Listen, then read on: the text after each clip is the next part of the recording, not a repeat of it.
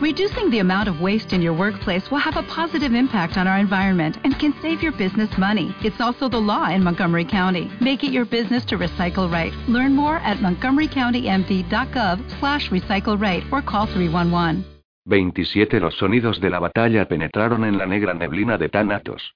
Fuera cual fuese lo que el cabrón de la ejida le lanzó, no era saliva de sabueso del infierno, o tan no se hubiera desmayado, aunque fuera durante unos segundos, y no lo habría vuelto todo confuso en su cabeza.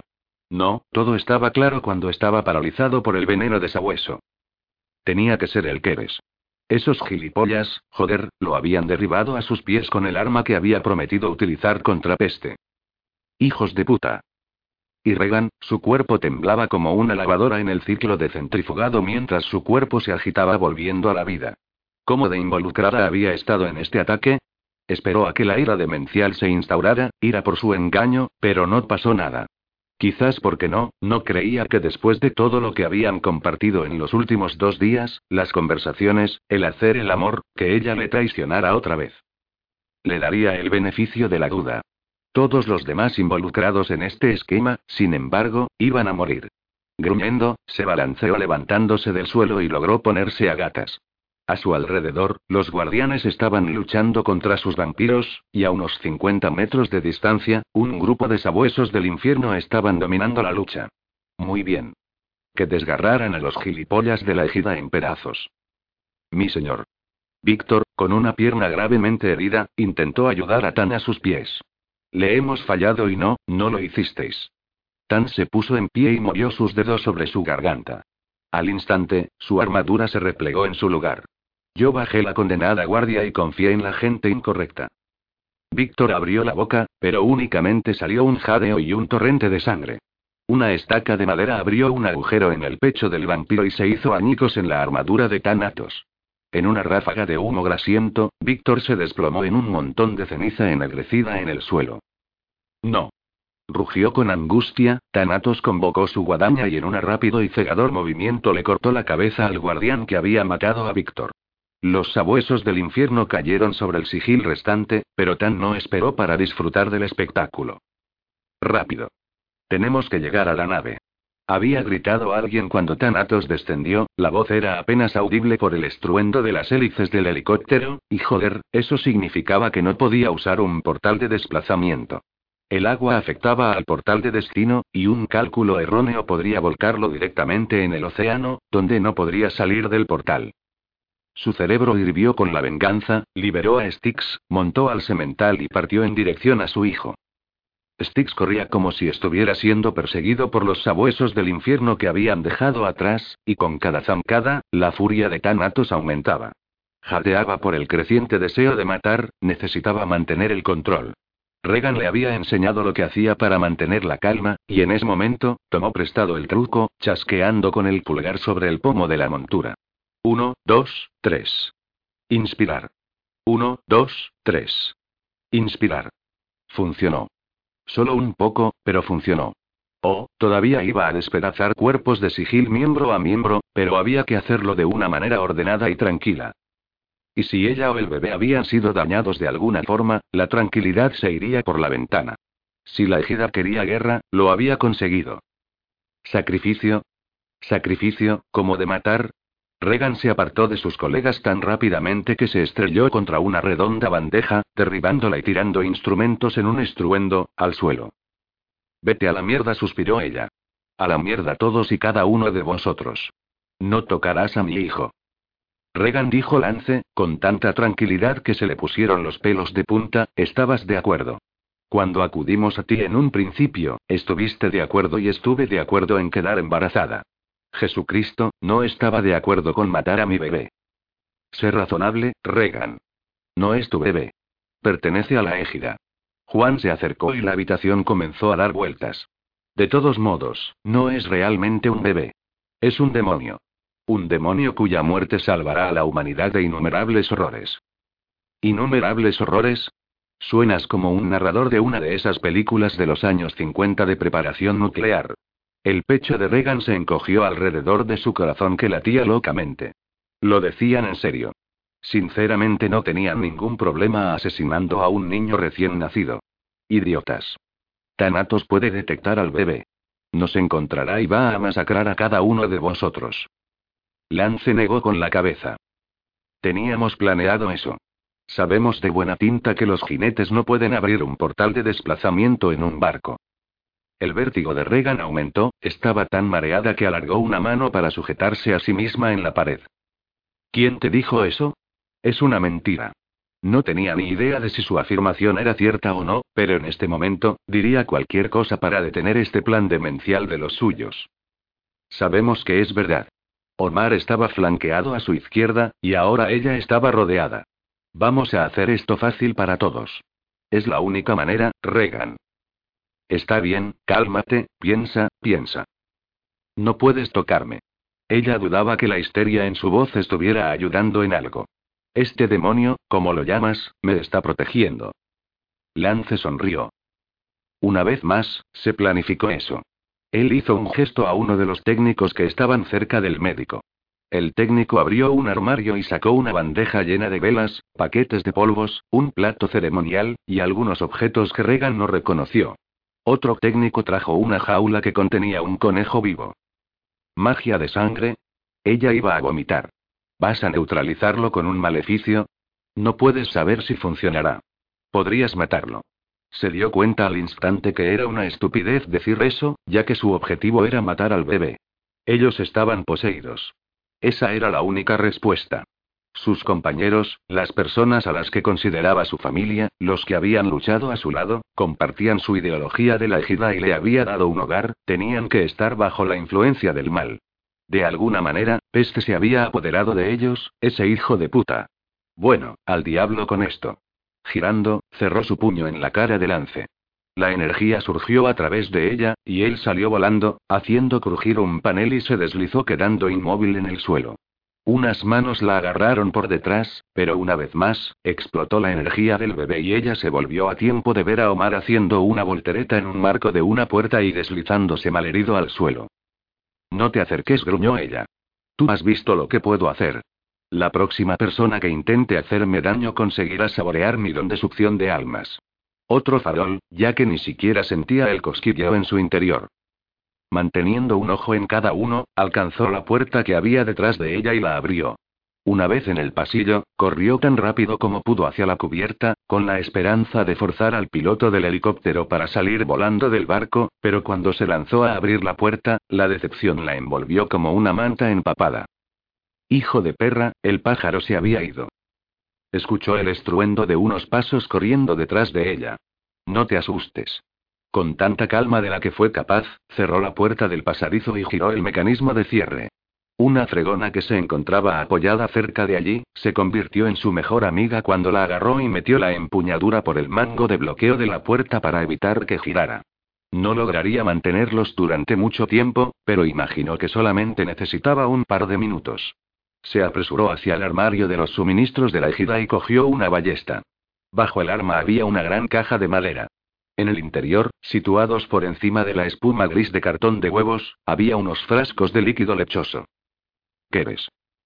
Ella cogió un vial, y con la adrenalina impulsándola, corrió a los botes salvavidas motorizados en la parte estribor de la nave. Podía ver la costa desde aquí y gracias a Dios los mares no estaban picados. Esto era factible. Torpemente, ella subió a la balsa de dados duros, cogió la caja de control y accionó el interruptor. En un rechinar de engranajes y una sacudida que la dejó sin aliento, el bote bajó por el costado de la nave. Oyó gritos por encima, y cuando la pequeña balsa golpeó en el agua, los gritos se transformaron en maldiciones. Joder. Invertid el cabrestante. Tira de ella hacia arriba. La voz pastosa pertenecía a Lance y ella casi se echó a reír al saber que el golpe que le había metido debía haberle roto algunos dientes. Demasiado tarde. Con un movimiento de la muñeca ella desenganchó las abrazaderas que sostenían la balsa a los aparejos, y su pequeño bote flotó libre. Ella apuntó con la ballesta a la cabeza de Lance mientras él observaba por el borde de la nave. Vete al infierno, gilipollas. Con una sola mano, sin soltar el arma, pulsó el botón de encendido del motor y la pequeña máquina diésel cobró vida. En cuestión de minutos, ella estaba lo suficientemente lejos de la nave de la égida para finalmente poder tomar una respiración profunda. Para relajarse. excepto que luego miró hacia adelante, hacia tierra y el muelle se adentraba en el agua, donde vio una figura que tomaba forma mientras ella se acercaba. Un enorme hombre acorazado, se erguía como una estatua, con el cabello ondeando al viento y azotando su rostro. Tanatos. Respirar se convirtió en una tarea. Oh, Dios, ella podía sentir su furia glacial desde aquí. No creía que le hiciera daño, aunque fuera accidentalmente, pero ¿y si estallaba como lo hizo el día que asoló la mayor parte de la población de la isla? La boca se le secó y se le hizo un nudo en la garganta mientras guiaba el barco hasta el destartalado muelle. Sus botas golpeaban la madera con sonidos secos y amenazadores mientras trataba de llegar a sus pies. Ella no podía saber si sus piernas estaban temblando o el barco se mecía, pero de cualquier manera, apenas podía mantenerse en pie hasta que su mano enlazó la suya y la levantó sin esfuerzo hasta el muelle. Por último, se encontró con su mirada. Y deseó no haberlo hecho. Toda esa gélida cólera se reflejaba en sus ojos con un cristalino brillo de muerte. Su mirada la recorrió de la cabeza a los pies, comprobando, supuso ella, que no había sufrido daño alguno. Cuando terminó, convocó un portal de desplazamiento y sin mediar palabra, la condujo a través de él. Cuando salieron frente a su fortaleza a las secuelas de la masacre, los acontecimientos del día la golpearon como un mazazo en las costillas. Los restos calcinados de vampiros muertos se mezclaban con sangre y partes de cuerpo de los guardianes muertos. Guardianes que, probablemente, desconocían con exactitud lo que los ancianos habían planeado. Habían sido considerados pérdidas aceptables para el bien común, ¿no? Todos a su alrededor, eran sabuesos del infierno, haciendo lo que hacían a sus víctimas. El estómago de Regan se revolvió ante la visión y el hedor de la muerte. No había palabras. Solo el horror y la desesperación y la necesidad de conseguir mantener a su bebé a salvo. Thanatos, todavía aferrando su mano con fuerza, entró en la fortaleza, sin mirarla ni una sola vez. En el interior, dejó caer su mano y se dirigió derecho a la biblioteca. Ella lo siguió, cerrando la puerta detrás de ella, como si así pudiera excluir la muerte, la traición, el mundo entero. Thanatos, de espaldas a ella, se quedó mirando la cuna en la esquina. ¿Participaste en esto, Regan? ¿Sabías que la ejida vendría a buscarte y atacar a mi gente? ¿Qué hice y? Ella contuvo bruscamente el aliento. Él había pensado que lo había traicionado. Una vez más. No. Dios, no. No tenía ni idea de lo que habían planeado. Aún así, ¿te fuiste voluntariamente? Ella bajó la mirada hacia su vientre, sin saber qué responder. Regan. reclamó él. Me metí en el helicóptero voluntariamente. Sé que no confías en ellos, pero yo no tenía ninguna razón para no hacerlo. Pero cuando el motor arrancó y salió rápidamente... Se volvió hacia ella, y ella odió la expresión cautelosa en sus ojos. Habían progresado tanto y esto podría haberlo destruido todo. ¿Qué has hecho? Intenté salir. Y de pronto estábamos en el aire y no había nada que pudiera hacer. No fue hasta que llegamos al barco y descubrí por qué me llevaron que tuve una oportunidad de escapar. ¿Por qué te llevaron? La expresión cautelosa se volvió perpleja. ¿No trataban de alejarte de mí? Su pulso saltó cuando su corazón comenzó a latir con fuerza en un nuevo pánico. Si Thanatos sabía lo que habían previsto, podría estallar en una furia enorme. Pero él necesitaba saberlo. Demasiado se le había ocultado por temor a su reacción. Ya era hora, finalmente, de tratarlo como si fuera algo más que una bomba de muerte a punto de estallar y darle el beneficio de la duda. Conseguir alejarme de ti era solo una parte de ello, dijo en voz baja. Ellos querían que diera luz. ¿Por qué? ¿Querían entregárselo a peste? No. Su voz era ahora un gruñido gutural. Ellos querían, planeaban que naciera nuestro hijo, y matarlo. Una repentina ráfaga de furia explotó de Thanatos, y alrededor de él, sus almas salieron despedidas de su armadura. Cientos de ellas. Miles. Oh, mierda. Rápidamente, ella cogió su mano y apoyó sus dedos en la palma de la de ella. En un era, tan. Puedes hacerlo. Cuenta en voz alta. Estoy lejos de poder contar. Gritó él. Miró hacia abajo, con los dientes apretados, y ella supo que a pesar de lo que él había dicho, estaba intentando concentrarse. Lo estaba intentando, por ella. Tanatos. Necesito hablar con Kinan. Su cabeza se levantó bruscamente. Después de lo que la égida ha hecho, ¿quieres a otro guardián aquí? Necesito entender esto. Las lágrimas ardían en sus ojos nublando su visión y se odió por esa debilidad. Los ancianos que me llevaron, estaban poseídos, o hechizados. Esa es la única explicación. Por favor, necesito entender. Yo también. Sonrió Thanatos, pero no había nada gracioso en ello. Necesito saber a quién matar. 28 La muerte y la locura vibraban dentro de Thanatos, sacudiéndolo como si fuera el epicentro de un terremoto. Todo a su alrededor, sus vampiros estaban muertos, los guardianes estaban muertos. Y encima de todo eso, la furia profundamente arraigada por el secuestro de Regan era un veneno punzante que hacía que se intensificara la vibración.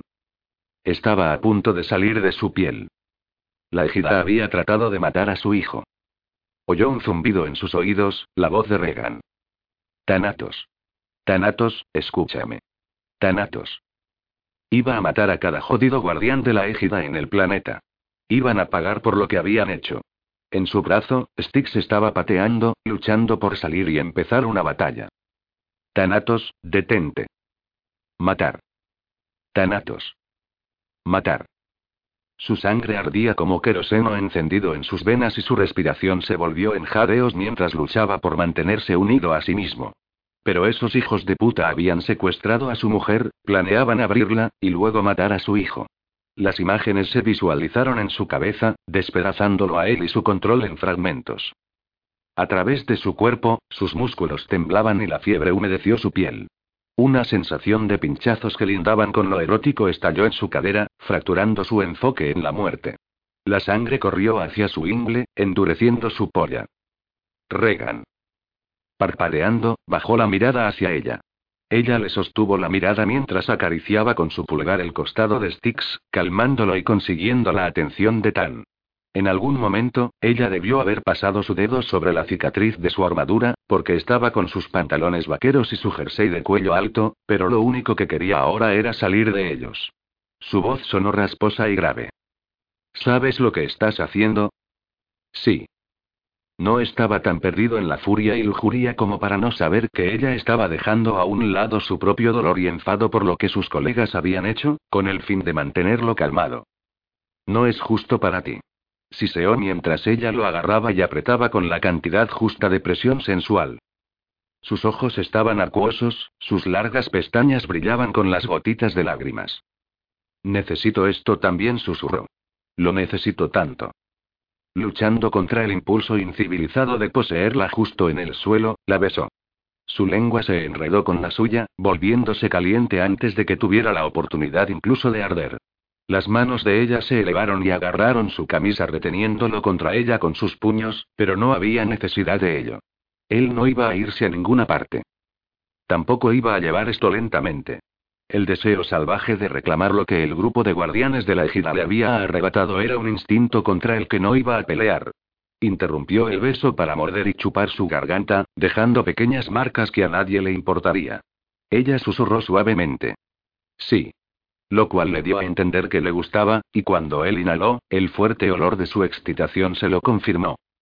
Su piel tenía el sabor de la brisa salada del océano y de la batalla, y gruñó ante el recuerdo de lo que ella había pasado. Está bien, murmuró ella. Quédate conmigo. Abrió la boca sobre el hueco de la garganta de ella, saboreando más del océano, pero no fue suficiente. Tenía que saborearla en todas partes. Lugares en los que no había estado todavía. Lugares que nadie más estaría nunca. Ella era suya, e iba a reclamarla. En una carrera febril, se dejó caer de rodillas y se encontró al mismo nivel de su hermoso vientre. Él sonrió mientras levantaba la blusa de maternidad y la besó allí, en la piel tensa debajo de su ombligo. Un, Tanatos. SHH. Él enganchó los pulgares en el cinturón elástico de sus pantalones y la ropa interior y tiró hacia abajo. Colócate en la mesa. Pero y tengo que verte probarte. Y debido a lo bajo que ella llevaba a su hijo, necesitaba estar en un ligero ángulo para tener un mejor acceso a lo que él quería. Nunca he hecho esto. Yo tampoco. La admisión de esto lo habría avergonzado hace unos días, pero ahora, ahora lo hacía sentir orgulloso. Después de un segundo de vacilación, se echó hacia atrás, apoyando sus manos detrás de ella en el escritorio. Sí, él besó su camino hacia abajo, adorando cada centímetro que tocaba, y cuando llegó a la parte interna del muslo, ella gimió ensanchando su postura. casi se corrió ante la vista de su carne femenina, brillante y lista para él. La anticipación cantaba a través de él mientras se apoyaba y lamía el pliegue de su muslo. Ella dejó de respirar, y cuando él arrastró su lengua a lo largo del pliegue en la otra pierna, ella aspiró buscando aire. ¿Estás lista? murmuró contra su piel cremosa. Su respuesta fue alargar una mano hasta su cabello y tirar de él acercándolo más. Él no perdió ni un segundo. Por primera vez en su vida, puso su boca en el centro de una mujer. Por primera vez en su vida, se alegró de haber tenido que esperar. Suavemente, utilizó sus dedos para separar su dulce carne, y luego colocó su boca sobre su centro. Comenzó tímidamente, explorando, usando su lengua para probar y saborear lo que la hacía retorcerse y jadear más. A medida que la necesidad de Tan se disparaba, se volvía más seguro, sus labios más urgentes y desesperados. Ella sabía como el sol y el mar combinados, y decidió que quería hacer esto tan a menudo como ella lo dejara. Y por la forma en que se estaba arqueando contra su boca, pensó que lo dejaría hacérselo tanto como él quisiera. Y le gustaba. Tan jadeó ella. Yo voy a. Ah, sí. Animado, la penetró con su lengua, follándola con ella, hasta que ella gimoteó de deseo, rogándole que la dejara llegar.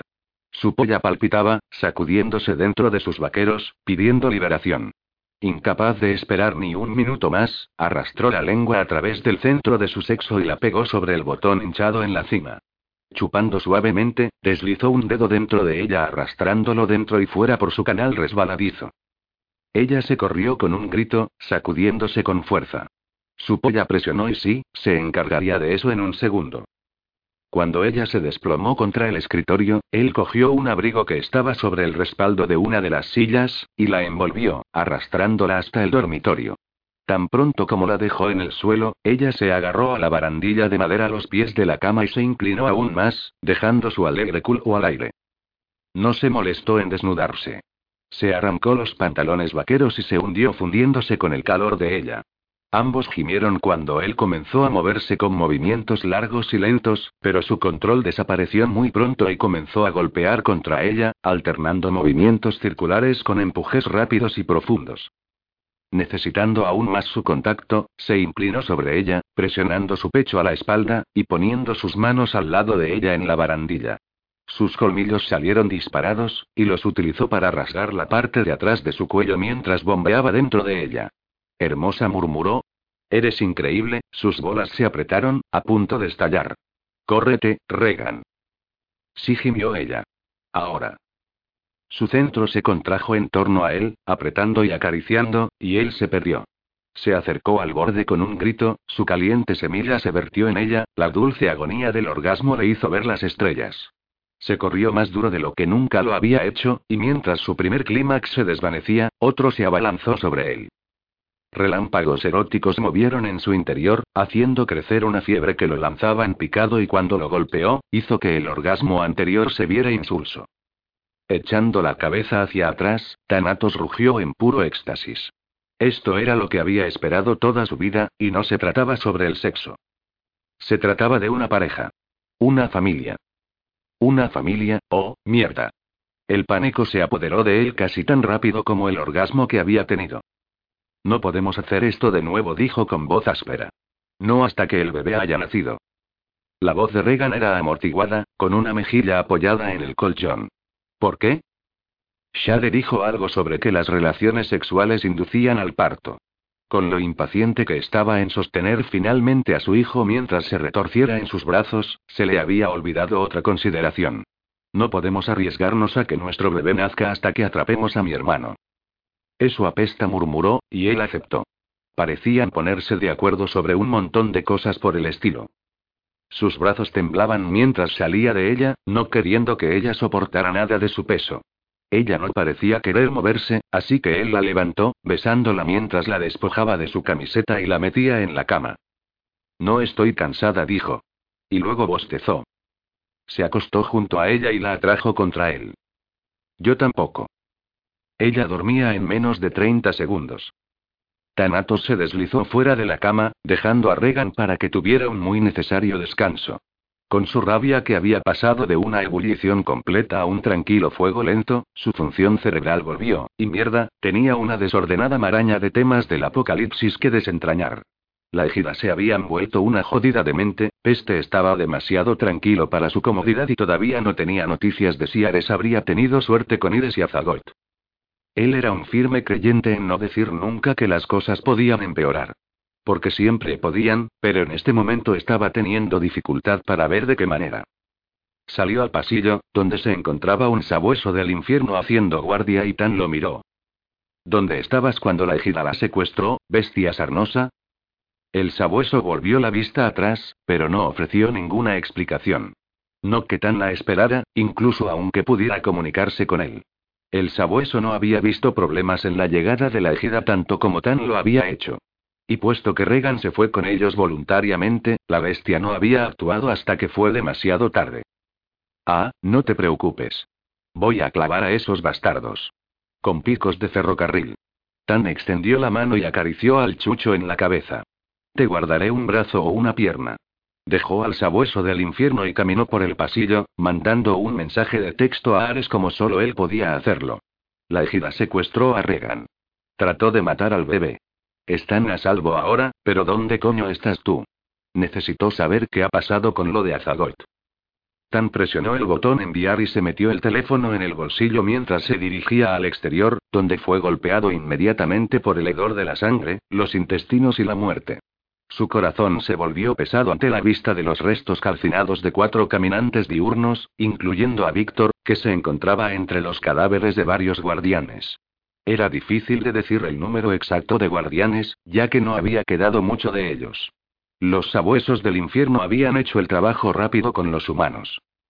Era difícil de creer que Tan había odiado una vez a esas bestias. Ahora quería un criadero lleno de ellos. Mientras no trataras de reprimir sus instintos básicos, y aceptaras que ellos debían tener pleno dominio sobre las criaturas con las que estaban luchando, dejarlos tener un botín de guerra, por así decirlo, eran aliados impresionantes. Además, odiaban a Peste, y un enemigo de un enemigo, y todo eso. Hubo un movimiento a su izquierda, y se volvió con la guadaña en mano, para encontrar a Artur allí de pie, con la cabeza gacha. La sangre y la ceniza manchaban la pálida piel de Arthur, y en su mano sostenía una estaca. Le fallé, dijo con voz áspera. Muchos de nosotros, le hemos fallado. Tan se tensó. Si estás hablando del secuestro de Regan, no fue culpa tuya y no. Arthur tragó pesadamente. Había traidores entre nosotros. Él hizo un gesto con la mano hacia el polvo de vampiro. Los que murieron eran fieles a ti. Pero los demás, corrieron. ¿Quién, Arthur? ¿Dónde están? Arthur levantó su vista hacia la hoguera. Yo les atrapé. Lamento que te hayan traicionado, Bloodrexe. Arthur había ayudado a la mayoría de los caminantes diurnos con sus transiciones, así que las traiciones debieron afectarle tanto como a Thanatos. Diablos, durante siglos, Arthur había ayudado a buscar las indiscreciones de Tani y los había traído de vuelta aquí. No lo lamentes. Tan se pateó mentalmente por no reconocer el dolor de Arthur antes. Tenía que compensar al vampiro de alguna manera. Tú no lo sabías. Una sonrisa amarga torció la boca de Arthur. Pero lo sabía. Por lo menos, lo sospechaba. Fui uno de los que guardaba rencor contra ti. Te amaba como a un padre, Tanatos. Siempre te he amado. Pero tú eras tan hermético, tan aprensivo. Estábamos destruyéndonos para liberarnos de eso. Perdóname. ¿Por qué? Una sensación de hundimiento hizo que se removiera el intestino de Tan. Oh, Dios, Arthur. ¿Qué has hecho? Los ojos de Arthur se llenaron de lágrimas y la estaca tembló en su mano. Yo encontré a los Wildings y los convencí para rebelarse. Pero le juro que no quería a su hijo muerto. No creí que llegarían tan lejos. ¿Tú? La garganta de Tanatos se sentía como en carne viva, como si hubiera estado gritando. ¿Y Darik? ¿Quién lo mató? Yo lo hice, dijo Arthur.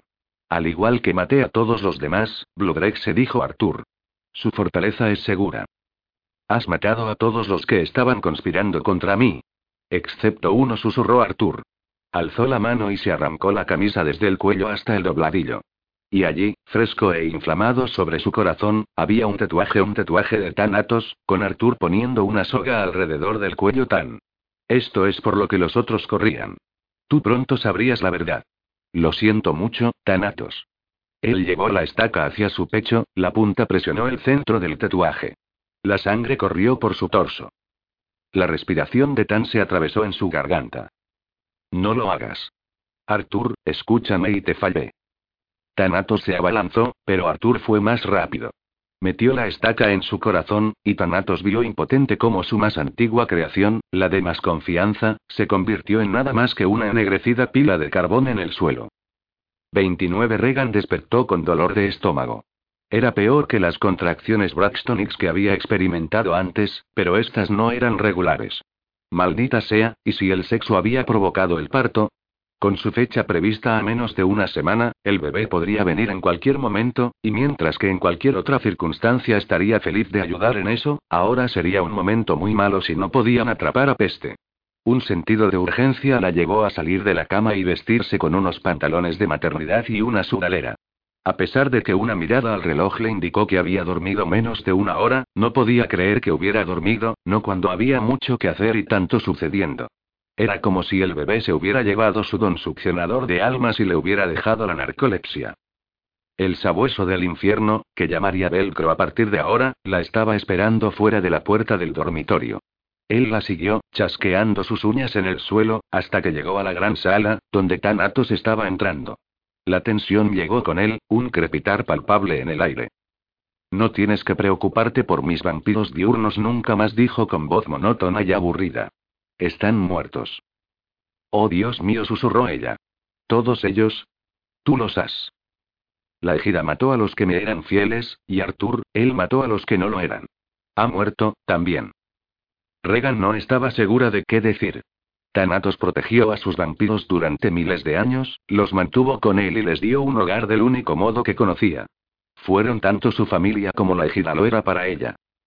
Lo siento, dijo, y antes de que pudiera terminar, él la atrajo hacia sí y la abrazó con fuerza. El nudo en la garganta aumentó. En cierto modo, esto era lo más íntimo que habían tenido. Deseaba que pudiera ser más, deseaba que hubiera una manera de aliviar su dolor de la misma forma en que el sexo había disminuido sus tendencias violentas. No podía soportar la idea de ver tanto dolor. Si ella pudiera quitárselo, lo haría. Y siento lo de tus compañeros, dijo ásperamente. Sabía que él realmente no lo sentía, pero era muy educado de su parte decirlo. Permanecieron así hasta que Velcro se encargó de separarlos presionando su hocico entre ellos, y así de rápido, el mundo cayó sobre ellos de nuevo. Regan miró a Thanatos. Necesito tu teléfono. Tan no dijo nada, solo sacó un teléfono móvil del bolsillo y empezó a pasearse mientras ella marcaba. Kinan contestó al segundo tono, pero no le permitió decir nada más allá de un irascible. Ki, soy Regan. Necesito que mantengas la boca cerrada hasta que haya terminado de hablar, y después es mejor que me digas la verdad. Soltó los acontecimientos del día, manteniendo un ojo en Tan. Con cada palabra, la nube de tormenta que lo rodeaba se hacía más densa, hasta que casi podía sentir las corrientes estáticas sobre su piel. Su voz era temblorosa al terminar, y durante mucho tiempo, Kinan no dijo nada. Finalmente, su voz grave, mucho más rasgada de lo habitual, se apoderó de las ondas. ¿Tú y el bebé estáis bien? Todo lo que pudo decir fue un tranquilo. Sí. ¿Y Tanatos? ¿Está estable? Decir que sí sería una mentira, pero decir no no era del todo exacto. Por ahora. Está bien, escúchame. Si nuestra gente ha sido comprometida con alguna posesión o un hechizo, esto podría ser generalizado. Peste conoce la ubicación de muchos cuarteles generales regionales. Joder, esto es peor que... ¿Peor que qué? Le preguntó. Nada. Mantente cerca de Thanatos y manténlo calmado. Estaré allí tan pronto como me entere de algo. Él colgó justo cuando la puerta se abrió de golpe y Ares entró. Tan, recibí tu mensaje. Joder, Regan, ¿estás bien? Ni siquiera de cerca. Pero ella asintió con la cabeza. Ares dirigió su mirada a Thanatos. Nuestro hermano se está preparando para algo grande. Fui al Hospital General del Inframundo para buscar a Ides y está contigo. Interrumpió Tan. Eso es lo que estoy tratando de decirte. Peste rompió el conjuro contra la violencia en el interior del hospital. Entró con sus secuaces y convirtió el lugar en un jodido triturador de carne. Llegó a Ides antes que yo. ¿Qué quieres decir con que llegó a ella? Dijo Thanatos ferozmente. ¿La mató? Se la llegó. Hades te dijo que Peste estaba tratando de destruir el Sheol Con Ides, él puede entrar, justo como lo planeamos.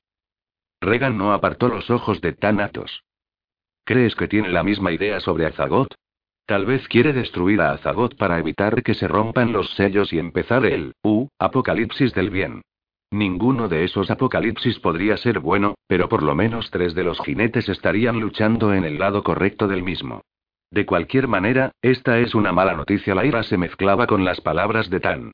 Peste liberará a todas las almas del Sheol Millones de ellas. Si eso ocurre, no importa si nuestros sellos están rotos, porque la Tierra se convertirá en un Disneylandia de demonios. Kinan tembló de rabia e incredulidad durante unos buenos cinco minutos después de colgar el teléfono. Un momento después, su esposa Gem se apresuró a salir del cuarto de baño con su cabello negro con reflejos rojos húmedo y sus manos titubeantes en los lazos de su bata de calavera con huesos cruzados. Escuché el timbre del teléfono. ¿Quién era? ¿Alguna noticia sobre Ides? No su voz era baja y más chillona de lo habitual, y no solo porque estaba agotado después de llegar a casa solo media hora antes del caos en el Hospital General del Inframundo, era Regan. Dejó caer la toalla que se había envuelto alrededor de su cintura después de la ducha con Gem. Habían llegado a casa para darse un baño y comprobar cómo estaba su hija Dawn, quien, gracias a Dios, estaba aquí con Runa, la compañera de Shade y sus trillizos cuando Peste atacó el hospital. Había sido un golpe de suerte que Eidolon hubiera cerrado la guardería un par de días atrás, a pesar de que no tenía nada que ver con mantener a los niños fuera de allí.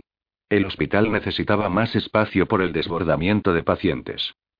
¿Estás bien? Por ahora él tiró de sus pantalones vaqueros y una sudadera, pero tengo que ir a Escocia. ¿Por qué? Tenía la esperanza de que pudieras quedarte con Dawn mientras vuelvo al hospital. La besó suavemente en la frente, deseando poder hacer exactamente eso. Ahora más que nada quería sostener a su hija y mantenerla a salvo de todos los horrores que habían invadido sus vidas. Es una emergencia. Algunos ancianos hicieron algo realmente jodido, y tengo que obtener respuestas antes de que los jinetes enloquezcan y nos maten a todos. Cuando sus sellos se rompan, abrió la puerta del armario y giró la cerradura de la caja fuerte de armas oculta en el interior. No. Más bien hoy mismo abrió la caja fuerte, y sacó un arnés de armas. Necesito un hechicero o exorcista. Peste asesinó a los nuestros en el ataque al cuartel general. Supongo que no conocerás a uno bueno. Gem se sentó en el extremo del colchón como si le fallaran las piernas. Es posible que lo hicieran. Ella había estado trabajando casi sin parar durante semanas. Odiaba eso. Odiaba que él y su esposa estuvieran tan cansados que no pudieran encontrar tiempo para hacer algo juntos que no fuera solo dormir. Claro, que se habían duchado juntos en este momento, pero solo el jabón había sido la única acción entre ellos. ¿Piensas que alguien en la égida ha sido poseído o está bajo un hechizo enemigo? Esa es la única explicación, la única que consideraba, porque la idea de que sus amigos y compañeros se hubieran vuelto unos canallas, que habían planeado matar a un niño inocente, simplemente no era posible. Gem suspiró. El Hospital General del Inframundo tiene unos pocos magos entre su personal, pero no querrás que ellos sepan acerca de tu nuevo cuartel general. Iré a por Wright. Con todos los artefactos que ha encontrado a lo largo de los años, debe tener algo que pueda romper el encantamiento. Se terminó de armar, vio a su hija, y luego le dio a Gem un beso de despedida que esperaba transmitiera todo lo que sentía por ella. El dolor de Lore cuando se dio cuenta que Ides había sido raptada por peste todavía estaba fresco en la mente de Kinan, el rugido de angustia del demonio aún resonaba en sus oídos. Ki no estaba seguro de lo que haría si Gem estuviera en esa clase de peligro, pero tan solo pensar en ello hacía que su corazón doliera. Llamó a Uray durante los 15 minutos que la llevó conducir hasta el portal de desplazamiento más cercano, el cual estaba ubicado en un barrio suburbano poco poblado de Nueva York, y luego transportó el mismo a una playa alejada en Escocia. White se presentó a los cinco minutos, vestido con su abrigo de cuero, jeans y botas de combate. A medida que el demonio salía de la puerta, que estaba camuflada contra un acantilado, palmeó la mochila colgada sobre un hombro. Tengo un poco de pociones, polvos y chismes metálicos. Algo debe servir para eliminar los hechizos. Ki se puso en marcha por el sendero rocoso hacia el vehículo, que había aparcado en un campo cercano, ya que el portal de desplazamiento del que acababan de salir era el más cercano al castillo de la égida, y no había manera de Ki caminar a las más de 20 millas. ¿Estás seguro? White se encogió de hombros. No, pero siempre es más divertido cuando hay un factor de riesgo involucrado. Le brillaron los colmillos. ¿Patearemos algunos traseros? Joder, espero que no. Normalmente, Ki estaría listo para una batalla, pero no para una pelea con gente con la que había trabajado y había sido de confianza durante años. ¿Cómo está Lore? ¿Hubo suerte localizando a Ides? White dio una patada a una roca y la observó caer en picado a la orilla de abajo. Lore está como era de esperar. He tenido que segarlo, pero no lo va a contener mucho tiempo. No tenemos nada de Ides. Llegaron a la cima del acantilado y Ki abrió el pequeño Volvo. Cuando terminemos aquí, haz lo que puedas para evitar que Lore cometa alguna locura. Una vez que haya evaluado la situación en casa de Tan, llevar a Lore allí podría ser una buena idea.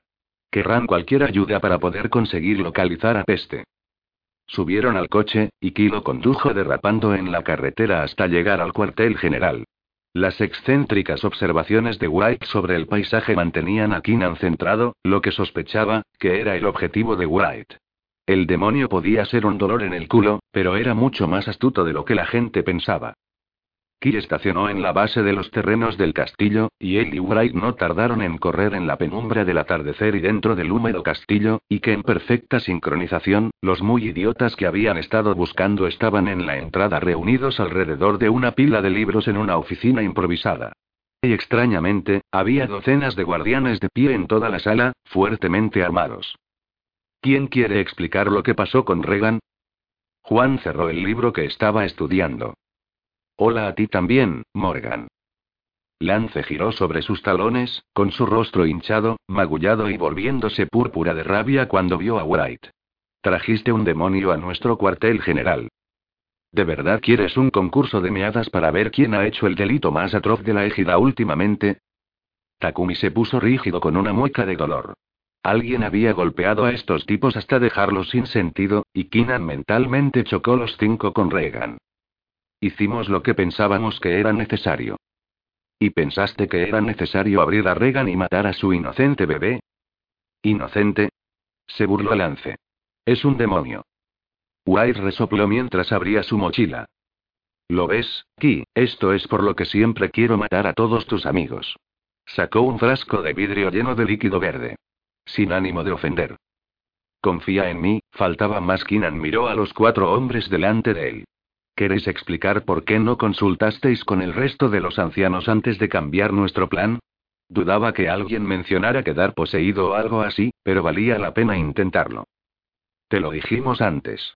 Lo inténtanos amar, le dirigió a Kinan una mirada triste, como si sintiera lástima por él. Tú y Valerio estáis demasiado cegados por vuestras relaciones con los demonios como para considerar otras opciones. Y a pesar del compromiso de Decker de lealtad a los Sigil, sigue siendo un miembro de las Fuerzas Armadas estadounidenses, y algunos de nosotros no confiamos en él. Hay algo que está seriamente mal en vosotros, dijo Kinan, su temperamento subiendo. Él asintió con la cabeza bruscamente a Wright, quien sonrió mientras arrojaba el frasco por el aire. Lance se lanzó a por él, pero golpeó el suelo de piedra y se hizo añicos antes de que pudiera atraparlo. Una densa niebla marrón explotó a través de la sala, cambiando y retorciéndose como si estuviera viva. Diez segundos después, desapareció. ¿Qué demonios ha sido eso? gritó Juan. Guay dejó caer su mochila en el suelo. Un elixir revelador. Hace que cualquier persona que sufra un encantamiento brille como si hubiera tomado un baño en residuos nucleares. Ninguno de vosotros está brillando. Él se encogió de hombros. Sin embargo, creo que sois unos seres despreciables. Lance giró la cabeza hacia Kinan. ¿Pensabas que estábamos bajo un hechizo? ¿Por qué otro motivo habríais hecho una maniobra tan estúpida? respondió Kinan de nuevo. Bastardo. Lance se abalanzó sobre él, a pesar de que debería haber sabido que hacerlo era inútil. Mientras Kinan llevara el leofón, el amuleto alrededor de su cuello, era inmune al daño. White movió velozmente, y en un instante, tenía sus dientes enterrados en la garganta de Lance. Los guardianes entraron en acción, disparando sus ballestas y lanzando armas, pero Wright, poseía un hechizo de inmunidad similar, estaba protegido. Después de unos segundos, el demonio desenganchó sus colmillos y lanzó lejos al lance. Él no está poseído por un demonio. No es más que un gilipollas. ¿Pensabas que estábamos poseídos, también? La voz de Lance era ahogada, y tenía los ojos desorbitados. Esperaba que así fuera, dijo Kinan. Dios, realmente lo esperaba. Las sienes de Kian latían con furia y sentía la piel tensa, frotada en carne viva por su traición. En el nombre de Dios, ¿qué os hizo pensar que estabais haciendo lo correcto? No lo pensábamos. Lo sabíamos. Juan hizo un gesto a uno de los guardias, que desapareció por un pasillo. Nos dieron nueva información que nos llevó a creer que la profecía no dice que hay que apuñalar a peste en el corazón, sino al bebé. Estamos seguros de que eso destruirá a peste. ¿Quién te dio esa nueva información? Una fuente fiable, dijo Lance. A diferencia de todas las pistas que hemos reunido durante años que resultaron ser falsas, puestas a propósito, o simplemente incorrectas, esta es real. Kinan no podía creer esto. ¿Qué clase de jodido Colite tenía a estos imbéciles ciegos? Te equivocas. El niño es el Agimortus de Thanatos. Matando al bebé romperéis el sello de Thanatos. Deberías haber venido a mí y Val con esto. Podríamos haberlo resuelto. No podemos confiar más en ti, Val. Nos has llevado por un camino que ha fallado. ¿Trabajando con demonios? ¿Formando una alianza con los hombres lobo? ¿Estableciendo la paz con los vampiros con intercambios de información? ¿Qué parte del hecho de que somos cazadores de demonios no estás entendiendo? Se llama cambio de táctica y convertir a los enemigos en aliados. Se llama progreso, Juan. Hacer alianzas en lugares inverosímiles. Lance, dio una palmada sobre la herida de la mordedura que White le había hecho y grunó. Nos gustan las viejas costumbres. Desde el día que llegaste, envuelto en ese hospital demonio y casado con un maldito monstruo, las cosas han ido a peor, y ahora estamos al borde de un apocalipsis. Mil jodidas gracias. ¿Casado con un maldito monstruo? Una furia escarlata causó una franja hirviendo de cólera a través del campo de visión de Kinan. Eres un hijo de puta. Kinan apenas reconoció su propia voz, deformada y fundida con la profundidad de su ira. Se lanzó hacia Lance, pero Wright le agarró por la cintura y lo arrastró hacia atrás. Amigo White habló en voz baja al oído de Kinan. Tranquilo, estoy a favor de hacer los pedazos, pero mira a tu alrededor, hombre. Algo malo va a ocurrir. Kinan aspiró aire a través de sus dientes apretados, desesperado por cortar a trozos a lance, pero a medida que el demonio lo sujetaba con fuerza, Kinan vio a cuatro chicos nuevos entrar en la sala, cada uno sosteniendo un frasco, pero también uno sostenía un peludo demonio bebé Slottu, un colgante de plata minúsculo que Ki había visto antes, pero no podía ubicar, y un puñal, todo lo cual le fue entregado a Takumi. ¿Qué es esto? exigió Kinan. ¿Qué diablos estás haciendo con ese demonio? Lance rodó los ojos. Deja de preocuparte por un maldito demonio.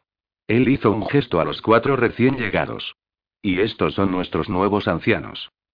¿Nuevos, qué? Kinan miró a los nuevos ancianos. Dos de ellos habían estado en la corta lista de la égida para la promoción futura a Sigil. Los otros dos eran regentes, los jefes de las células individuales, una en Toronto y otra en Río de Janeiro. No se puede promover a los nuevos miembros sin un voto unánime de todos los ancianos, y tú lo sabes. Sí, dijo Lance, ese es el asunto. Conseguimos un voto unánime, ya que, Val, Regan, y Decker no son bienvenidos en el sigil. Él hizo un gesto abarcando con un movimiento de su brazo indicando los ocho hombres de pie en un semicírculo delante de Key Wright. Somos el sigil. Y tú, tú ya no eres bienvenido aquí. No puedes hacer esto. Podemos. Y lo hicimos. La mirada fija de Tamuti bajó, como si tal vez esto no fuera algo que le sentara bien. Sentinelium Angelicus Expellum. Él hundió la daga en el pequeño demonio. Hijos de puta. Gritó Bright. Los cuatro frascos se iluminaron, brillando tan intensamente como el sol. El dolor atravesó el cerebro de Kinnan. White se agarró la cabeza, y mientras la agonía los perforaba a los dos, Kinan se tambaleó hacia atrás, superado por la necesidad de salir del castillo. Él y Wright fueron empujados por una fuerza invisible mientras los ocho ancianos avanzaban, la luz formando una pared enfrente de ellos. ¿Qué demonios? gruñó Wright, expresando exactamente los pensamientos de Keenan. Se tambalearon hacia afuera de las puertas, y una vez que el aire fresco los golpeó, el dolor cesó, aunque el cerebro de Ki se sentía magullado, como si hubiera sido vapuleado por un boxeador de peso pesado. Lance y los demás se detuvieron en el umbral. No regreses, el cuartel general está ahora protegido de tus hechizos angelicales. ¿Cómo? ¿Cómo hiciste esto? No eres el único con un amigo ángel, sonrió Lance. Kinan quería sacudir la arrogancia de la cara de Lance. Un ángel amigo. ¿Quién? Harvester. Ahora recordaba dónde había visto el colgante de plata que Takumi tenía en la mano. Harvester llevaba ese collar. Jesucristo, ella es un ángel caído. Es malvada. Has matado a un demonio bebé y usado magia negra contra nosotros.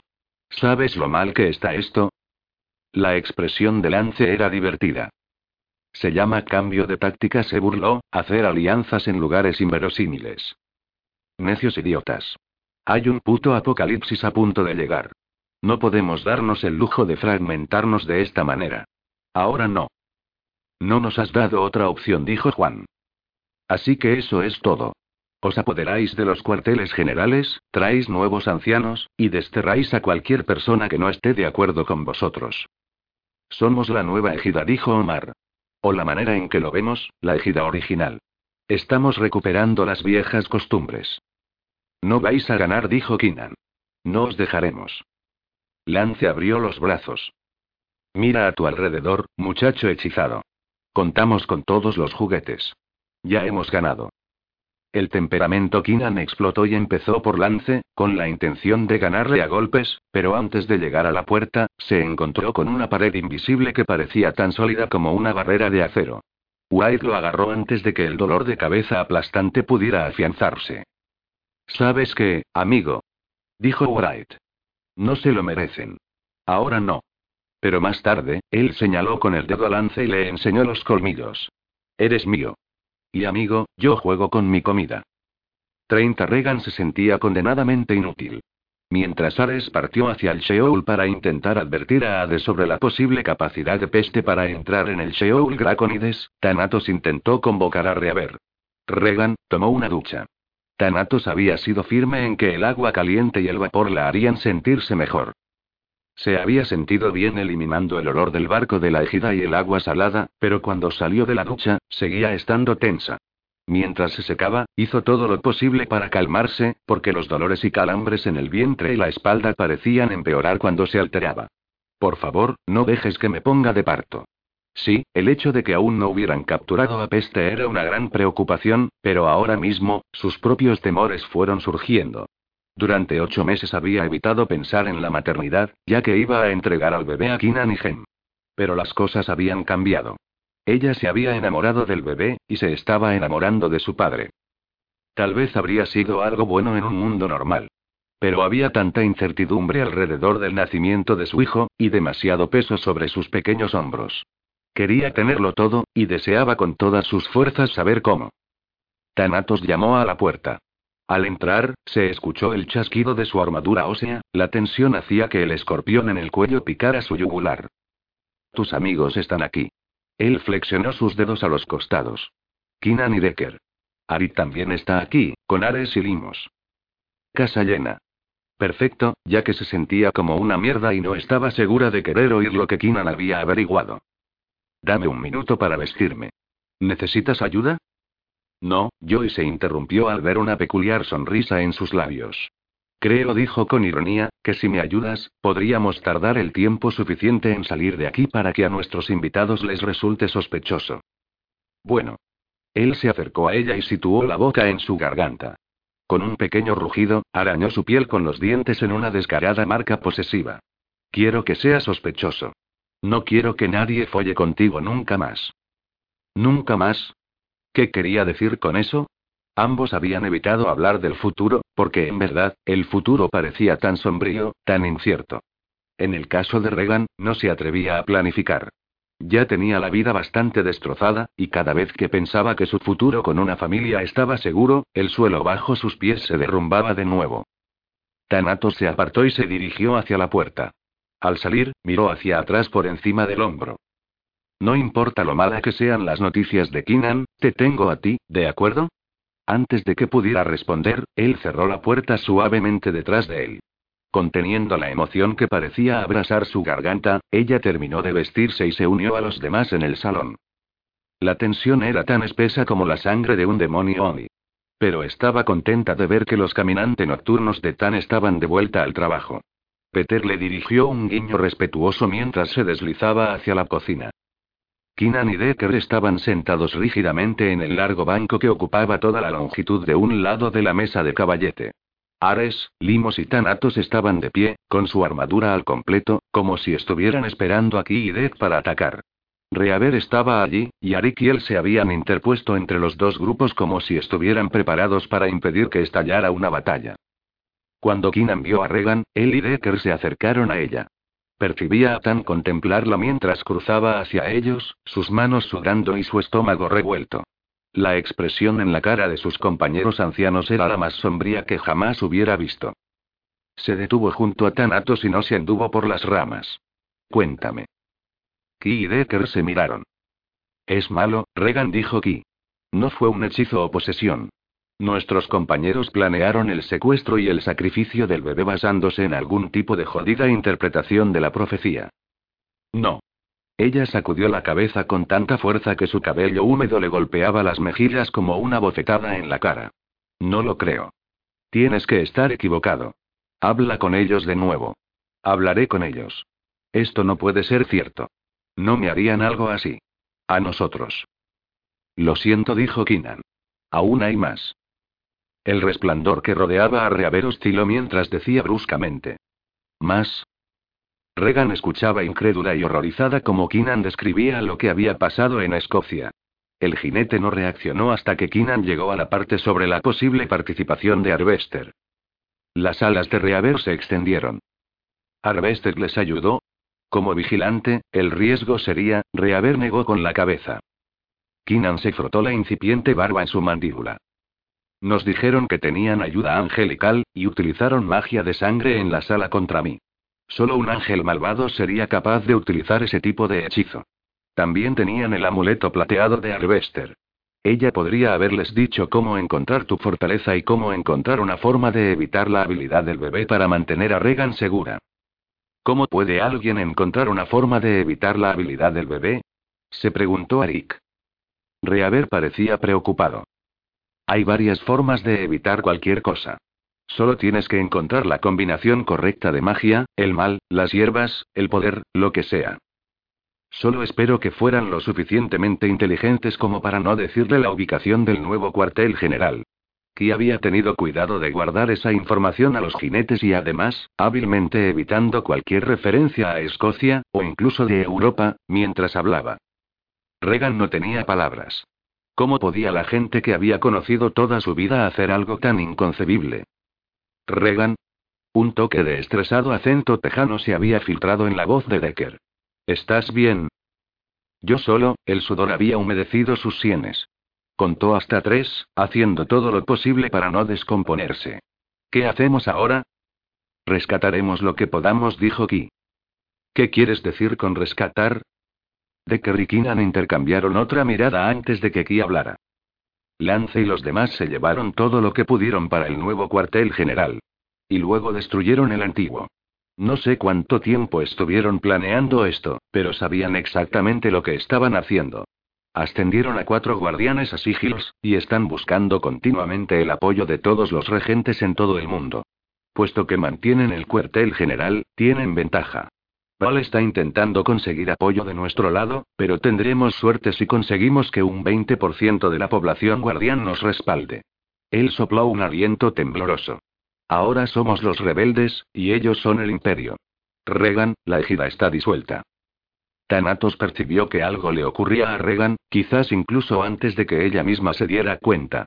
El anuncio de Kinan de que se había disuelto la ejida se apoderó de la habitación como un velo sepulcral, pero mientras todos estallaban en maldiciones, Regan se quedó inmóvil y en silencio, con el rostro sin color y sus manos agarrando su vientre con tanta fuerza que sus dedos se pusieron blancos. Muy suavemente, Thanatos apoyó las manos sobre sus hombros y la apretó contra él, con la espalda de ella en su pecho, apoyándose en ella. Bajó la cabeza, dejando que sus labios rozaran la oreja. ¿Estás bien? Ella no respondió. Temblaba con tanta fuerza que sus dientes castañeaban. El corazón de Thanatos se sentía como si hubiera sido arrastrado por un coche que iba a 80 kilómetros por hora sobre reciente y caliente asfalto. Regan. Eran mi familia, susurró. Les di todo, y trataron de hacerme daño. Intentaron matar a mi hijo. Sí, y alguien iba a pagar por eso. Son unos hijos de puta, Regan. Nunca te merecieron. Yo los necesitaba. Cada familia que me adoptó, se dio por vencida. La ejida era todo lo que tenía. Ella tragó una y otra vez, tratando de contener las lágrimas. Pertenecer la égida significaba que no iba a ser repudiada nunca más. Él le dio la vuelta para que ella estuviera frente a él, y la expresión desolada en su rostro lo desoló vivo. Había dedicado su vida a la organización, les había dado su maldito cuerpo para utilizarlo cuando la enviaron para seducirlo, y se lo habían agradecido ofreciéndola a ella y a su bebé en sacrificio. Le había preguntado cuál era su objetivo personal cuando ella vino a seducirlo. Ahora lo sabía. Había sentido que tenía que hacerse indispensable querida por la única familia que había conocido jamás. Ella no deseaba ser abandonada. Esos hijos de puta. Esos jodidos hijos de puta. Tú no eres una repudiada. Ella no lo miró, así que enganchó su dedo debajo de la barbilla y le levantó la cara hacia él. ¿Me escuchas? Te necesito. Te necesito a ti y a nuestro hijo. Cuando todo esto termine, cuando Peste se haya ido y el mundo vuelva a la normalidad, te quiero aquí conmigo. Sus ojos se encontraron con sorpresa, pero no tenía ni idea de lo que podría ser. ¿No había dado señales suficientes? ¿No había dejado claro que ella era suya? Él no hacía cunas para niños al azar, no secuestraba a mujeres al azar, y definitivamente no le contaba a extraños al azar que había engendrado a toda una raza. Ella era parte de su vida ahora, y eso era todo. Ella era suya. ¿Y si el mundo no vuelve a la normalidad? ¿Y si el mundo vuelve a la normalidad, y tú ya no me necesitas para ayudarte a conservar la calma? Ella comenzó a mirar a su alrededor frenéticamente, y tan supo que estaba buscando algo para organizar o arreglar sus ideas. ¿Y si? Tan la interrumpió con un dedo en los labios. SHH susurró. Cuenta. Y espera, ¿y si el mundo vuelve a la normalidad, y tú ya no me necesitas para ayudarte a conservar la calma? Ella sinceramente creía que lo que sentía dependía de su capacidad para darle algo. Joder, la ejida le había arruinado la mente. Sonó el repentino estruendo de un teléfono, que tan apenas escuchó con el zumbido de la incredulidad en su cabeza. Ares pasó sus dedos sobre su cuello, y desapareció su armadura. Él atrapó el teléfono móvil del bolsillo de la pernera de sus pantalones kaki. Cara. Cara, joder. El teléfono cayó de sus dedos temblorosos y de pronto, él estaba armado y otra vez corriendo hacia la puerta. Ares. Limos corrió tras él. ¿Qué ocurre? Peste. Está en mi casa. Rápido. Kinan hizo un gesto a Tan. Ve. De que yo nos quedaremos con Regan. No puedo dejarla. Cuando Ares y Limos desaparecieron por la puerta principal para abrir un portal de desplazamiento, Regan extendió su mano y pasó sus dedos por su mejilla. Ve. Détenlo.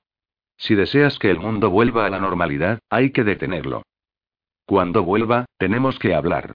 Él la besó, deteniéndose solo un segundo antes de volverse aquí. Gracias. Tan corrió tras su hermano, su hermana Yarik, rezando para que esto fuera solo una pequeña escaramuza que Peste había planeado para fastidiar. Pero a medida que Tan salía de la fortaleza y abría su portal de desplazamiento, algo salió mal. La entrada, que por lo general era un portal brillante, estaba ennegrecida y retorcida, su superficie ondulante como el aceite en agua. Tan trató de cerrarla, se echó hacia atrás, pero le succionó como arenas movedizas. 31 En el segundo en que Tan Atos salió por la puerta, Regan se dirigió derecha hacia la biblioteca de Tan. Ni siquiera tuvo que contar para salir del pánico que había empezado a sentir. Una emergencia generalmente la hacía pensar con claridad. Y realmente esperaba que Cara estuviera bien. Regan no conocía a la esposa de Ares muy bien, pero la mujer había sido amable con Regan. Y cualquiera que pudiera encantar a los sabuesos del infierno definitivamente poseía un factor de simpatía. Regan. Ki venía tras ella, con Deckard pegado a sus talones. ¿Qué estás haciendo? Debes descansar. ¿Y qué te contestó Gem cuando le dijiste eso a ella cuando estaba embarazada? Él suspiró. Me sugirió que me metiera un objeto contundente en un lugar realmente doloroso. Ahí lo tienes. Regan buscó entre las estanterías de Tan el libro que necesitaba. Y ahí, en la colección de Tan de casi cada libro sagrado conocido por hombre y demonio, se encontraba una santa Biblia. Su mano tembló cuando la cogió del estante y la colocó en la cuna que Tan había dejado en una esquina, sus herramientas de cuero esparcidas debajo de ella. ¿Ay, Regan? preguntó Decker. ¿Estás bien? Magníficamente. Ella se volvió hacia los chicos. Ki, quiero que pongas la mano en la Biblia y jures algo por mí. Las oscuras cejas de Kinan se levantaron. Sabes que cualquier juramento hecho en un libro sagrado es un compromiso meramente moral a menos que esté acompañado por magia. Claro. Pero con eso es con lo que estoy contando. Tú eres la persona con más moral que conozco. No entiendo. Kila miró como si tal vez ella necesitara una camisa de fuerza. ¿Estás segura que no deberías sentarte? Solo pon tu mano en la Biblia. Estaba bastante segura de que él le seguía la corriente, pero lo hizo.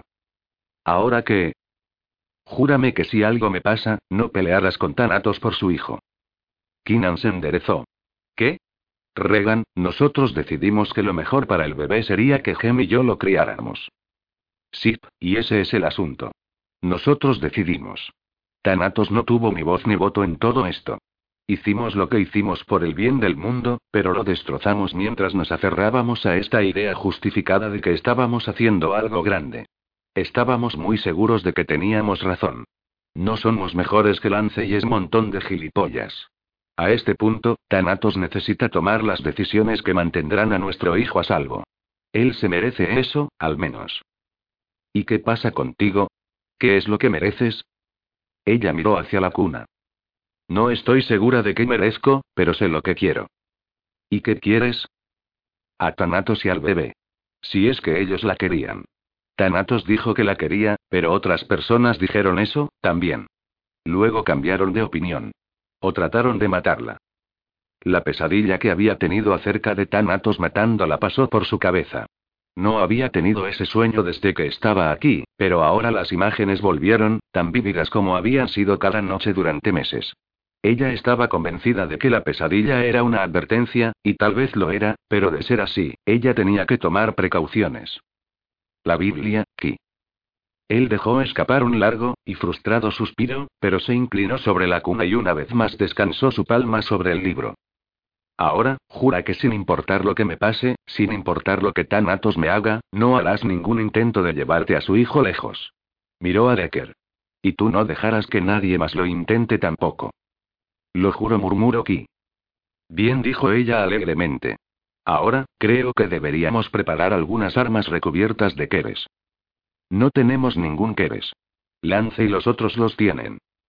Nope, yo agarré un vial de eso cuando estuve en su barco. Decker sonrió. Fantástico. Ahora solo tenemos que esperar que uno de los jinetes pueda cazar a ese cabrón. Regan tocó con sus dedos su barriga mientras otro calambre la golpeaba. Y algo me dice que ellos necesitan darse prisa. Tal vez quieras avisar a Eidolon. Creo que el pequeño Pondy quiere salir. Este era un maldito bastardo. Thanatos había experimentado mucha muerte en su vida, pero esto y esto iba más allá de la muerte. Esto era una carnicería.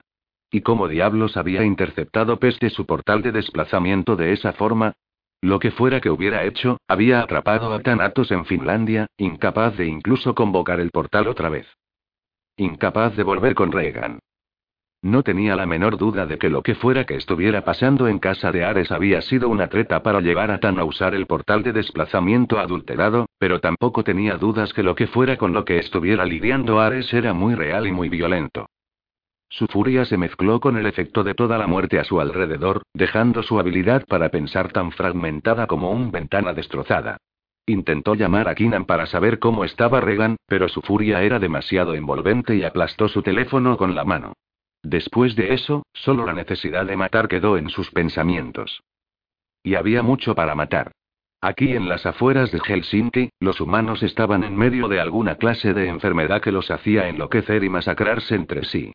Thanatos estaba de pie entre los restos de una familia asesinada por su padre en su propia casa, su guadaña chorreando sangre. Tan había acabado con el padre, pero no antes de que el hombre hubiera cortado en pedazos a su esposa y tres hijos hasta la muerte. Su cuero cabelludo se erizó y se volvió mientras un portal de desplazamiento se abría a través de la sala. Peste salió, desnudo y salpicado de sangre coagulada. Eso era lo suficientemente perturbador, pero lo que realmente hizo que el pecho de Thanatos se enfriara era la apariencia de su hermano. Este no era el hombre que parecía humano incluso después de que su sello se hubiera roto. Este era un demonio. Una bestia con ojos tan negros como el alquitrán, la piel tan pálida y venosa como el mármol, y garras tan largas que destriparían a una ballena asesina. El odio y la maldad había destrozado todo lo que alguna vez había sido Reset, hasta su apariencia. Peste siseó, sus colmillos eran unos buenos centímetros más largos de lo que jamás habían sido. Jesús. ¿Estás disfrutando esto? ¿Te gusta caminar hundido hasta la rodilla en sangre y entrañas, hijo de puta? Reset. Tan hizo una última súplica al demonio que solía ser su hermano. Tienes que estar ahí dentro en alguna parte. Él se ha ido, rugió Peste. Malditos imbéciles, cuando entenderéis eso en vuestras cabezotas? Se ha ido y estoy harto de todos sus jodidos recuerdos, de ti, de todo lo que a él le importaba. Estoy haciendo borrón y cuenta nueva. Tu cachorro es el siguiente en mi lista. Una furia protectora vibró a través de Tan. Nunca tocarás a mi hijo. Oh, lo haré. Incluso si no necesitara matarlo para romper tu sello, lo mataría por diversión. Para fastidiar. Para arruinar tu puta vida. Él inclinó su cabeza. Aunque tal vez no necesite hacerlo. Con tu temperamento, es probable que tú mismo lo mates. Eso sería fantástico. Por mucho que Tan quisiera pensar que podía negarse a morder el anzuelo de peste, su agarre en la guadaña estaba tan apretado que el mango parecía fusionarse con su carne. Tal vez porque Peste había dado voz a la preocupación que Thanatos había estado tratando de negar. Que él podría ser un peligro para su propio hijo. Los niños muertos en el suelo, víctimas de su propio padre, sacudió toda la casa como un bate de béisbol al cráneo. El hombre en el suelo probablemente había sido un buen y cariñoso padre, pero en su furia ciega, había masacrado a todos los que amaba. Thanatos había estado engañándose a sí mismo acerca de su habilidad para controlarse, ¿no? Sí, con Regan sus necesidades pasaban de matar al sexo, pero, ¿y si su hijo no venía equipado con algún tipo de medida de seguridad a prueba de Thanatos? Y el mismo hecho de que Regan pudiera derribarlo y le gustaba, lo necesitaba, pero Cristo, lo que ella había dicho cuando estaban en su fortaleza se asentaba en él como un tronco. ¿Estaba él usando su habilidad para calmarlo del mismo modo que la égida había usado sus dones? Él se había enamorado de ella, se había enamorado de su generosidad, su risa, del modo en el que ella podía discutir con él y mantenerse firme, tanto física como verbalmente. Pero si él la estaba usando, no era mejor que la égida. ¿Estaría usando a su hijo de la misma manera? Poniendo a un bebé inocente en peligro porque Thanatos necesitaba lo que un niño podría ofrecer y amor, alguien que le hiciera compañía, alguien que absolviera a Tan de sus pecados. ¿Qué ocurre, hermano? ¿He dicho algo que te haya molestado? Tanato se apartó de la cosa que solía ser su hermano, necesitando un segundo para volver a meter su cabeza en el juego. Él podría ser un peligro para su propio hijo, pero Peste era uno mucho mayor, y Tan estaba condenadamente cansado de estar dos pasos por detrás del maldito bastardo. Hazlo hablar. No quieres que yo mate a mi hijo, dijo Tan, poniendo una nota estrangulada en su voz. Quieres hacerlo tú mismo. Probablemente en algún elaborado ritual. Adoro un buen ritual. Tan levantó la vista, haciendo su mejor imitación de hermano lleno de pena. Adoras una audiencia. Incluso como Reset, querías que la gente te prestara atención. ¿Cuántos santuarios has construido para ti mismo, peste? ¿A cuántos idiotas has engañado haciéndoles creer que si tan solo participan en el gran sacrificio del Hijo de Muerte, ganarán poder y riqueza? Peste pasó su dedo a través de una salpicadura de sangre en el mostrador de granito que separaba la cocina del salón. Solo unos pocos selectos estarán en la cámara durante la muerte de tu hijo, pero presentaré su corazón a un palpitante a decenas de miles de personas. Bebida y comida para todos, ¿eh? Tendré una copa de tu champán favorito esperando a que te unas a nosotros. Incluso después de que se rompa mi sello, sabes que querré ver a mi hijo. Cuento con eso. Peste lamió la sangre de su dedo. Estarás desesperado por deshacerte de tu pasado y de cualquier asunto personal que te haga humillantemente débil. Y cuando nuestras fuerzas del mal te vean riendo sobre el cuerpo de tu hijo mientras se enfría en mi altar y cerró sus ojos como si estuviera imaginándose el éxtasis de todo eso. Tan apretó el agarre de su guadaña y se tensó para atacar. Pero cuando comenzó el movimiento, un portal se abrió a unos metros de distancia, y Peste se alejó una distancia sorprendente de Thanatos y del portal. Ares salió, seguido de Limos, ambos acorazados y ardiendo por una pelea. Así que aquí estamos todos, gruñó Peste. Ares, debes haber encontrado los regalos que te dejé en Grecia. Tú, jodido retorcido. Ares se adelantó, las venas en su sien palpitando. Eres un maldito enfermo hijo de puta. Limos le echó una mirada a Tan. Peste masacró a todos los sabuesos del infierno de cara en la isla excepto el nuevo cachorro, porque estaba con ella, y Al, porque estaba con Ares. Después fue a mi casa y mató a los sabuesos de allí. Su voz se hizo más profunda, deformada por la furia. Y colgó a cada uno de mis empleados de los árboles. Como adornos de Navidad, dijo Peste. Ya sabéis cómo me gusta la Navidad. Él se volvió hacia Thanatos, quien juraría que los ojos del bastardo se volvieron incluso más negros. ¿Disfrutasteis todos del truco en los portales de desplazamiento? ¿Cómo hiciste eso? exigió Ares. Me he vuelto más fuerte de lo que vosotros jamás podréis imaginar. El negro de los ojos de peste se arremolinaba ahora, una mezcla de carmesí y motas blancas. Puedo hacer casi cualquier cosa con un hechizo y un sacrificio de sangre. Para comprometer vuestros portales temporalmente, todo lo que necesité fue a alguien importante para todos vosotros. Ares, ¿notaste que faltaba alguno de tus Ramreels? No. Tal vez deberías pasar lista. Limos, ¿recuerdas ese chico lobo con el que entablaste amistad en Argentina? ¿Al que le llevaste zapatos y libros el mes pasado? Él se volvió hacia Tan. Y tú ni sé cuánto significaba Aurelia para ti. Maldito sea. La había visto hacía menos de 12 horas con Víctor. Ella estaba bien, cuando no estaba en su escalofriante estado de trance con la mirada perdida. Ella no era una amiga, eso era seguro, pero él la conocía desde hace miles de años, y la extrañaría. Sin duda ella no merecía cualquier jodida cosa que Peste la hubiera hecho pasar. Sin mencionar que sin ella, él iba a ser un desastre emocional. Los tatuajes que lo ayudaban a mantenerse cuerdo serían cosa del pasado. De repente, a gran velocidad, Tan balanceó su guadaña, pero Peste dio un prominente salto, evitando la perversa hoja y simultáneamente golpeando con su pie para noquear a Limos en el suelo. Ares lanzó su espada en un arco enorme, pero una vez más, Peste eludió el golpe. Repentinamente, su arco estaba entre sus garras y se había acorazado, y antes de que Tan pudiera ni siquiera parpadear, una flecha pasó a través de la armadura de Limos y la inmovilizó a la pared. Otra flecha penetró el cuello de Ares con tanta fuerza que se cayó al suelo. Hijo de la fuerza y habilidad de peste habían cambiado a niveles que Tan había creído imposibles. Tanato se lanzó hacia él y enganchó su rodilla con la guadaña, pero Peste permaneció de pie. Algo crujió por abajo en la parte trasera del cuello de Tan, y el dolor se convirtió en una descarga eléctrica que lo acuchilló bajando por su columna vertebral y subió a su cráneo. Cada hueso parecía hacerse añicos en una explosión de agonía al rojo vivo. Apretó sus dientes para soportar el dolor, luchando contra la ceguera de las estrellas brillantes que daban vueltas en su visión. Sangre caliente y pegajosa lo bañaba, y a su alrededor, oyó gruñidos, gritos, maldiciones. Y luego la voz de peste estaba en su oído. Tu hembra observará a su hijo morir, susurró él.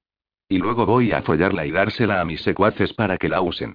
Cuando esté cansado de sus gritos, entonces la mataré. Tanatos rugió y arremetió, pero Peste ya no estaba. Confundido, Tan se movió con dificultad para sentarse, preguntándose por qué nada estaba funcionando bien. A través de la sangre en sus ojos, vio a Ares tendido en el suelo, todo su pecho aplastado, su armadura hecha ánicos. ¿Cómo? ¿Cómo había hecho eso Peste? Tan sacudió su cabeza, la cual se sentía como si estuviera colgando de sus hombros por tan solo una cuerda, y miró a Limos, quien estaba ahora enganchada a la pared con una docena de flechas. Ella lo observaba, aturdida, y trató de alcanzar débilmente una de las flechas. Pero su mano, llena de sangre, resbaló. Una ola de náuseas se estrelló contra Tanatos mientras la conciencia se volvía negra.